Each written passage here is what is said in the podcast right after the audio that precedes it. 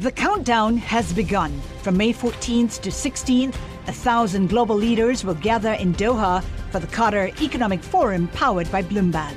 Join heads of state, influential ministers, and leading CEOs to make new connections, gain unique insights, and uncover valuable opportunities in one of the world's most rapidly rising regions.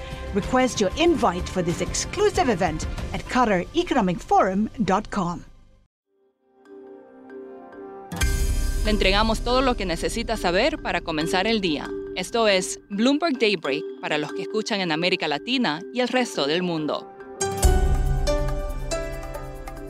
Buenos días y bienvenido a Daybreak en español. Es 14 de julio de 2022, soy Malu Poveda y estas son las principales noticias.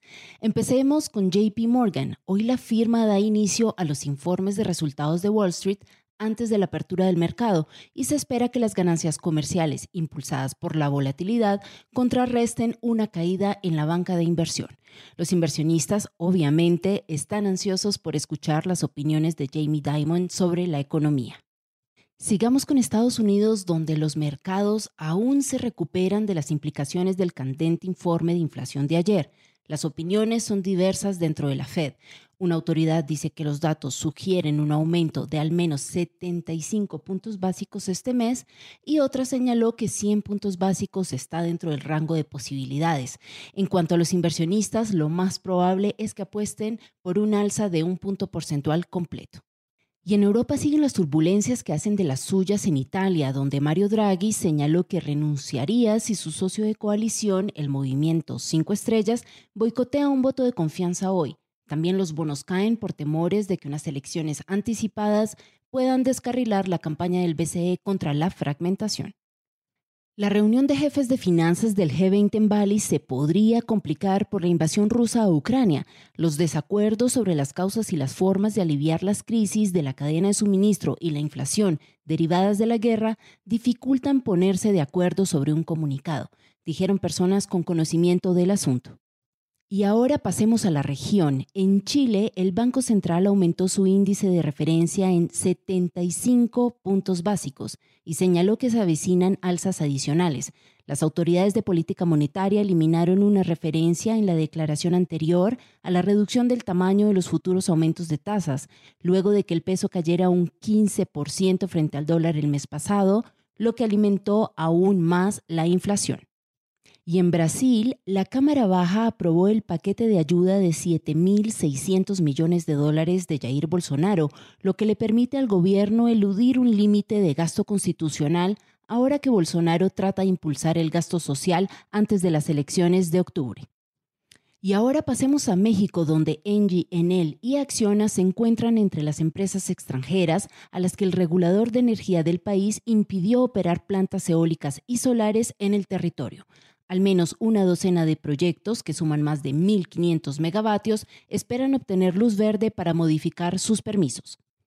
Sigamos con México. Las exportaciones de petróleo de Pemex alcanzaron los 922 mil barriles por día en junio, una caída intermensual del 4,5%, siendo ya el quinto mes de este año en que la empresa envió menos de un millón de barriles por día importó alrededor de 888 mil barriles de productos refinados el mes pasado, un récord para este año.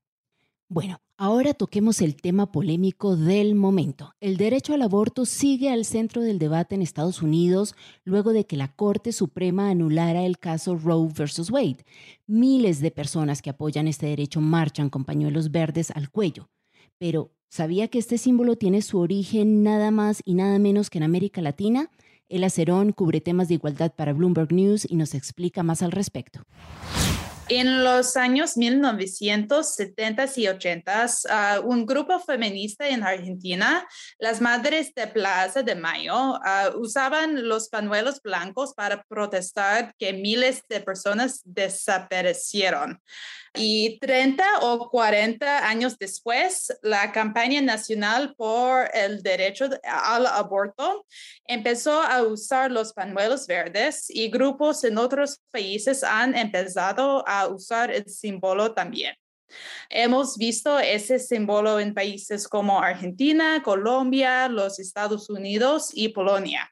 Y algunas legisladoras en los Estados Unidos usan el modelo de las feministas en América Latina como un símbolo de la resistencia también. Nidia Velázquez, una congresista que representa a Nueva York de Puerto Rico, tenía puesto un pañuelo verde en Washington en mayo durante una marcha por los derechos al aborto.